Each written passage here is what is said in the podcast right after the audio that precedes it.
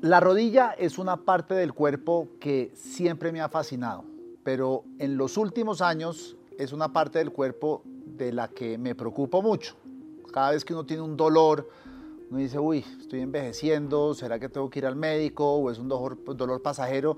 Y hay mucha, mucha ignorancia por parte de uno frente a la rodilla. Mi nombre es Diego Santos, soy periodista y les doy la bienvenida a Cuida tu Salud, un podcast de la Fundación Santa Fe de Bogotá, donde hablamos del tema más importante para todos nosotros, nuestra salud.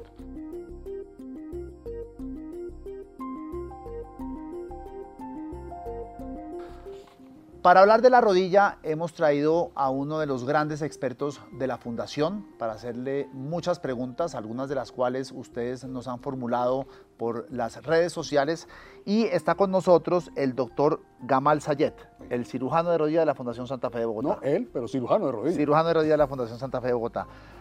Entiendo, o como ustedes abordan el tema de la rodilla, es que hay como tres, tres fases en la vida. Uno cuando es joven, que si uno sufre una lesión en la rodilla, pues suele ser traumática, porque los jóvenes pues tienen mucha más flexibilidad y, la rodilla es casi nueva. Está ya en la edad media, donde uno sufre otro tipo, de, lesiones, y ya está la edad adulta, los adultos mayores, cuando ya es el desgaste por, por la edad. ¿Me equivoco o...? Diego, tienes toda la razón. Un cirujano rodilla integral eh, se ve enfrentado a diferentes situaciones dependiendo del tipo de paciente que tiene.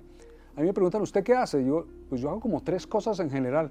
Yo eh, hago ligamentos, arreglo meniscos y cambio rodillas. Y eso, esas tres cosas envuelven el 90% de las cosas que hacemos los cirujanos de rodilla. Lo voy a poner en contexto. Pero perdón, me dejó la curiosidad. ¿Y el otro 10% qué es? Eh, los dos proyectos son inestabilidades de la rótula, cosas menos frecuentes.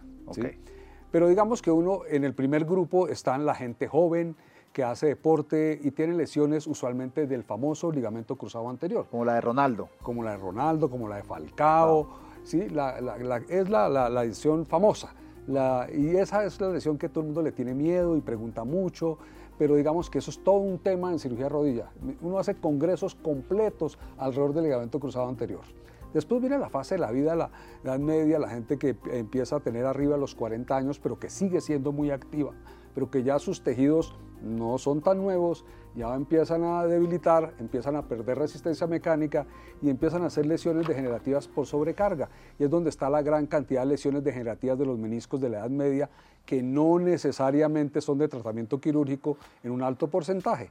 Y más adelante, arriba de 65, 70 años, cuando ya viene el envejecimiento de la articulación, vienen los procesos de artrosis degenerativa y son esos tipos de pacientes que uno les lidia la artrosis dentro de lo posible y cuando ya finalmente los síntomas son incapacitantes y limitantes, viene todo ese capítulo del reemplazo total de rodilla, que es toda otra historia. Arranquemos por los más jóvenes, que es la lesión traumática porque entiendo que una lesión del ligamento cruzado anterior, es que, es que dijo, el ligamento cruzado es, es, traumático. De hecho, conozco personas que subieron esa lesión a los 25, 24 años y no pudieron volver a practicar deporte, por ejemplo.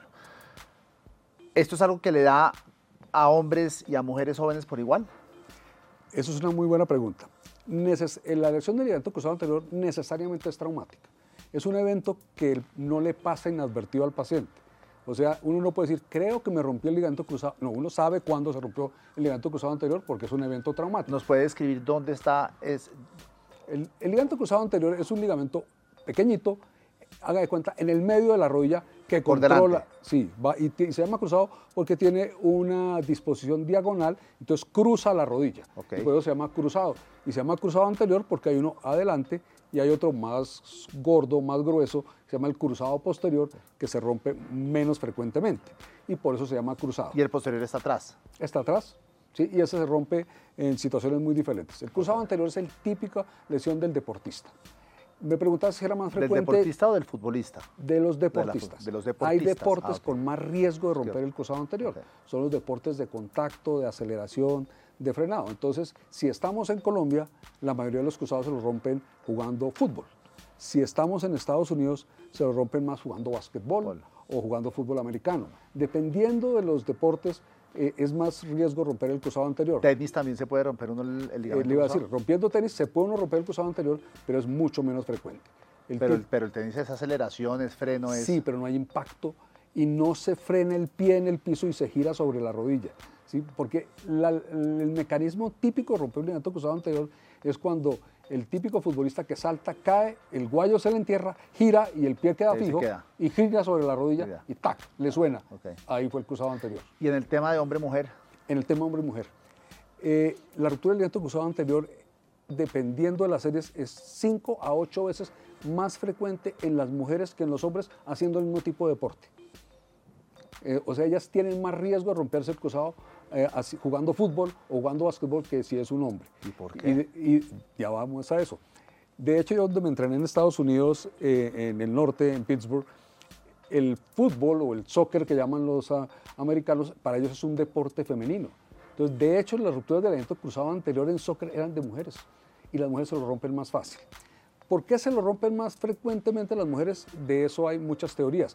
La alineación de sus extremidades, la configuración de su pelvis más ancha, que hace que tengan una alineación diferente las piernas, la laxitud de sus ligamentos, las mujeres son más elásticas, el efecto de los estrógenos sobre, su, sobre sus ligamentos, que en una época eh, del, del periodo hacen que sean más laxos y podrían exponerla a que se rompa más fácil. Pero lo que se ha demostrado más claramente, y es sorprendente, es que las mujeres se rompen el cruzado más frecuentemente, entre otras cosas, porque tienen estrategias de saltar y caer diferentes a los hombres. De, hecho, se han, hecho, estudios de análisis de movimiento y se ve cómo salta un hombre y cómo cae, y cómo salta una mujer y cómo cae, y las mujeres caen en una posición desventajosa para Roya y pueden romper el ligamento. Entonces se inventaron unos sistemas de entrenamiento pretemporada ah. para enseñarle a las mujeres a caer y saltar como caemos los hombres. Avancemos a la Edad Media, que eso asumo es 30 y pico, 40 hasta, los 60. Hasta los 55, 60 años, ¿sí? Digamos, eh, la, la Edad Media de la vida, donde la gente se empieza a tener dos situaciones. Una, que sus tejidos empiezan a envejecer, y ahí tenemos una cantidad de, por ejemplo, lesiones degenerativas de los meniscos. Son personas que les da por hacer ejercicio y empiezan a trotar y un día trotando sienten un dolor en la rodilla, no se golpearon y, uno les dice, se rompió un menisco, dice, pues yo no me golpeé. Lo que sucede es que los tejidos van perdiendo resistencia mecánica y se pueden romper con traumas menores o con actividades repetitivas y si, es más, si están muy debilitados, inclusive espontáneamente. Entonces, en este grupo de edad tenemos las lesiones degenerativas de los meniscos que empiezan a aparecer y tenemos los síndromes de sobrecarga, los síndromes de sobreuso.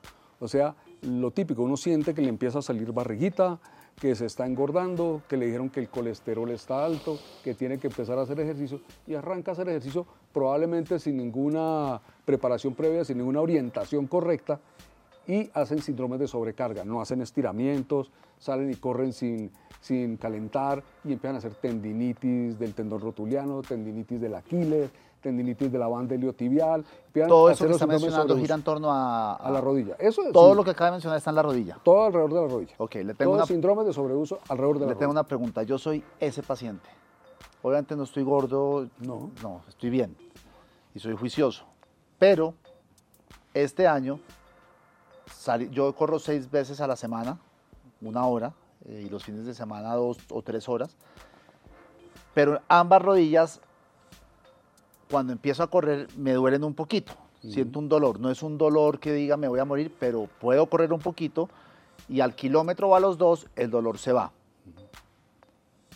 ¿Eso qué puede ser? Entonces, ¿qué pasa?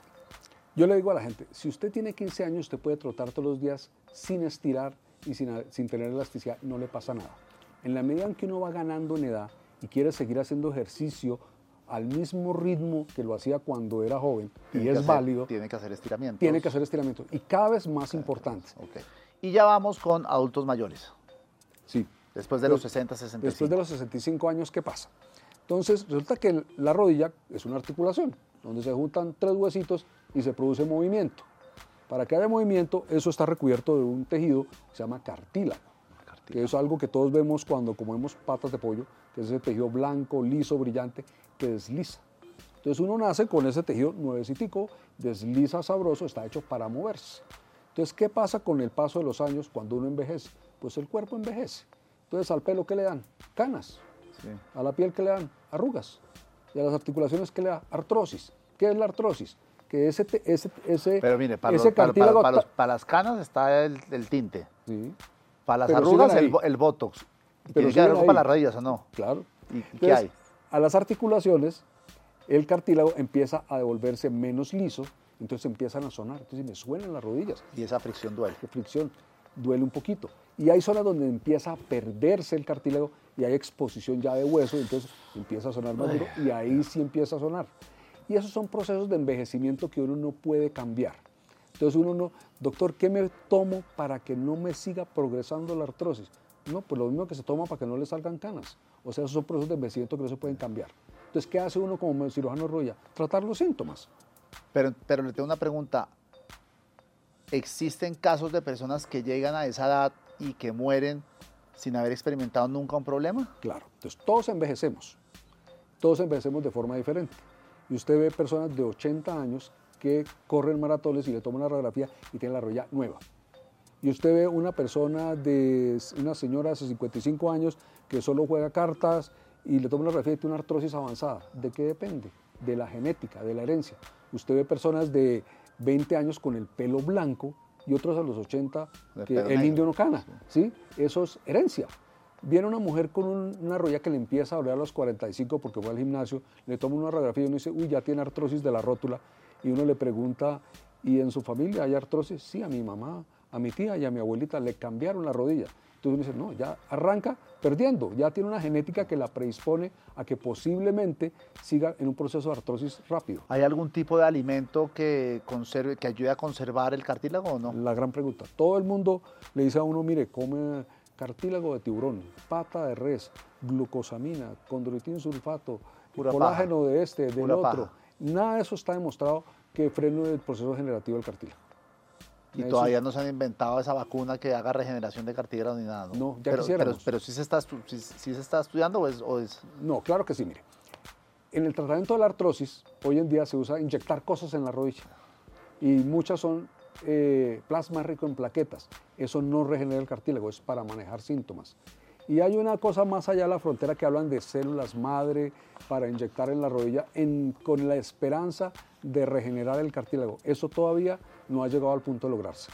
Podría lograrse en unos años, posiblemente, pero en este momento no se logra. ¿Cómo se tratan estas lesiones? Ya hablamos de los jóvenes, pero ya yendo más grande, en la edad media. ¿Son pastillas? ¿Es operación? ¿Es hábito de vida? ¿Qué, qué es lo que ¿qué pasa uno con esta gente de edad media que viene con síndromes de sobreuso? Lo mismo, educación en la manera correcta de hacer ejercicio, de preparación física, en las cargas que debe hacer, la manera de ir aumentando cargas para no salir y de una vez hacer toda la distancia que quería hacer y eso le logra controlar los síntomas.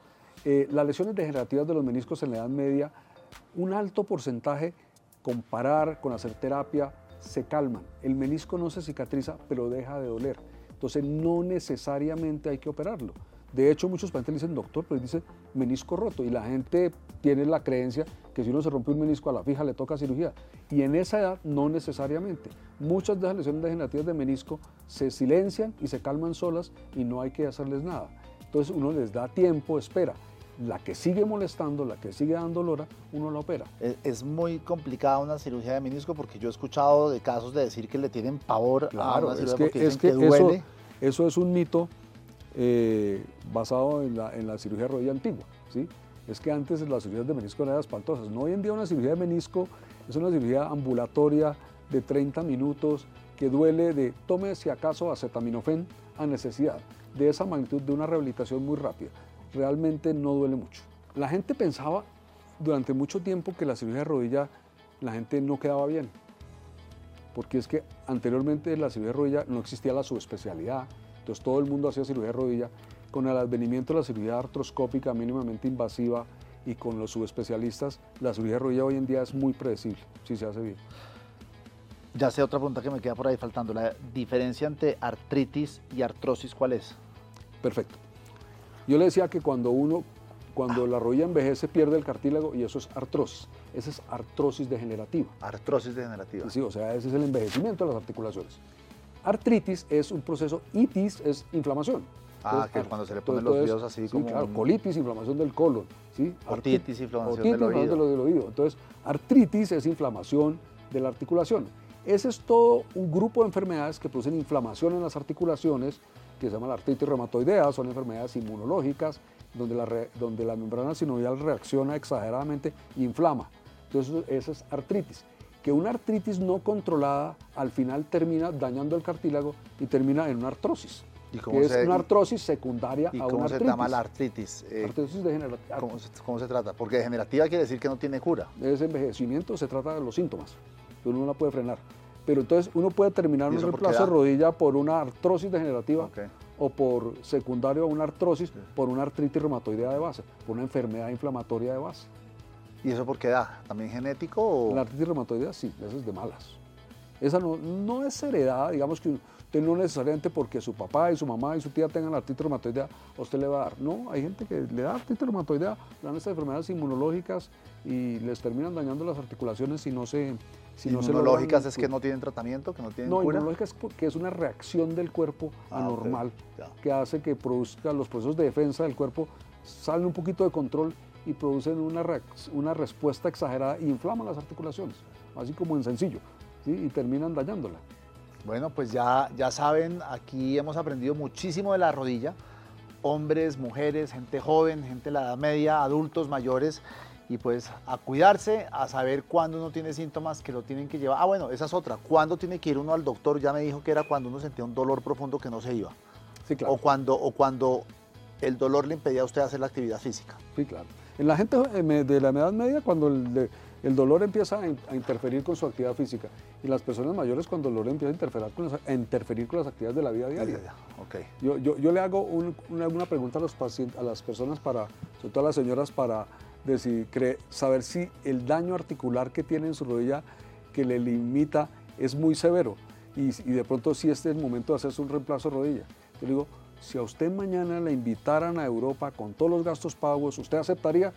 Y cuando le dicen, uy, no, doctor, yo es que esa caminadita no me atrevería, ese está de operar. Esperar. Y dice, no, doctor, yo creo que puedo ir, yo me tomo unos un par de acetaminofén y camino, de pronto se puede esperar. Le tengo una, ya, la última pregunta para cerrar. Yo tengo un dolor acá, y, y, es cuando me siento, empieza un dolor como de cansancio que va de aquí a acá. Cuando duele por detrás, esto también puede ser menisco, puede ser la rodilla, o aquí esto no es rodilla. O por detrás de la rodilla, por detrás de la rodilla, que es el hueco popliteo. Este, ok. Ahí duelen las lesiones meniscales. Con mucha frecuencia, ahí duelen los meniscos. Acá. Atrás, ahí donde usted pone la mano. ¿Y eso qué quiere decir? No, no sé que usted tenga eso, pero uno de los componentes del, dolor meniscal es atrás. Uno, siempre piensa que es eh, muscular. Pues que es, muscular, que es un trombo, entonces que se hace un doppler para ver si tiene los trombos. Pero con mucha frecuencia ese dolor en la parte de atrás de la rodilla en una persona es una lesión meniscal. Entonces, ¿qué tengo que hacer? Tiene que ir a una consulta para interrogarlo bien. Pero usted me dijo que si yo le decía lo que, pues, que me lo podía decir sin ninguna prueba. No, tendría que hacerle un, interrogatorio más detallado. Caramba, bueno, doctor, pues entonces ya saben, hoy tratamos el tema de la rodilla y pues agradecerle al doctor, al doctor Gamal su paciencia con nosotros y nos vemos la próxima semana. No se olviden seguirnos en nuestras redes sociales, seguirnos en Spotify, las otras plataformas de podcast, que aquí estamos todos los miércoles desde tempranas horas de la mañana. Gracias.